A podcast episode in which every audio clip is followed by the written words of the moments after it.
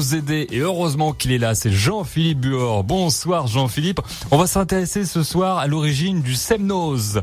Une montagne, les Annéciens sont fiers du Semnose. Oui, c'est vrai qu'à Annecy, les, les, gens sont fiers de leur Semnose.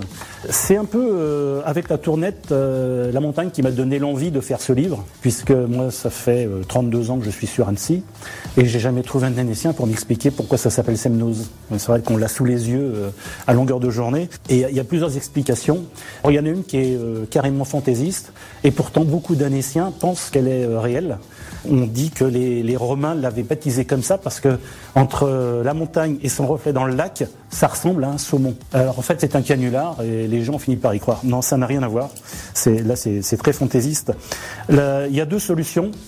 Soit on reprend euh, le nom d'origine. Le, nom d'origine, c'était montagne de Sédimine, Sédiminia, qui indique euh, la nature de la roche, qui est une, roche sédimentaire. Mais plus vraisemblablement, ça s'est appelé euh, ensuite euh, en 1200 euh, montée des Semnots, parce qu'en fait, ça viendrait du, vieux français semner, qui signifie planter du blé. Ce qui indiquerait qu'on trouvait sur, alors pas évidemment pas au sommet, mais sur les pentes du Semnose, des champs de blé. Donc ce serait apparemment l'explication.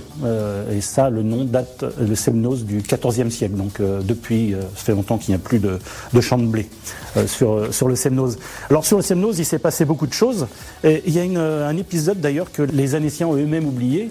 Il y avait un, un Annécien qui s'appelait Marius Valin, à qui l'on doit euh, l'aménagement des gorges du Fier et la construction de la Banque de France à Annecy, qui a eu l'idée de construire une voie de chemin de fer qui partirait euh, non pas d'Annecy mais du col de l'Échaud jusqu'au sommet du Semnose. Parce qu'il voulait faire du Semnose un lieu touristique très important, avec notamment construction d'un casino, euh, d'hôtels, de, thermes. Et donc le, projet a vu le jour. il a commencé, euh, il a commencé en 1871. On a commencé à monter la gare puis a posé les premiers rails de chemin de fer au sommet, donc qui devait aller au sommet du Semnose. Et c'est d'ailleurs euh, à cette occasion qu'on a construit le premier hôtel en haut du Semnose, qui est toujours là d'ailleurs. Euh, le problème, c'est qu'au bout de deux mois, les ouvriers italiens qui construisaient n'étaient toujours pas payés, ils sont mis en grève et le Marius Valin euh, a dû fermer la boutique.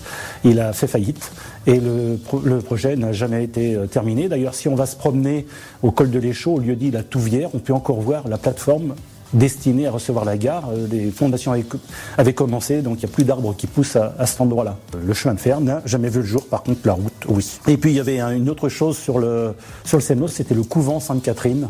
Le couvent Sainte-Catherine euh, qui a donné son nom d'ailleurs au quartier Sainte-Catherine qui se trouve au pied du Semnos. À partir de 1200, il y avait un, donc un couvent avec des religieuses. Saint-François euh, l'a fait fermer parce que il se passait des choses assez incroyables dans ce couvent. C'est qu'on dit que les, euh, les, les, hommes entraient et sortaient euh, assez couramment.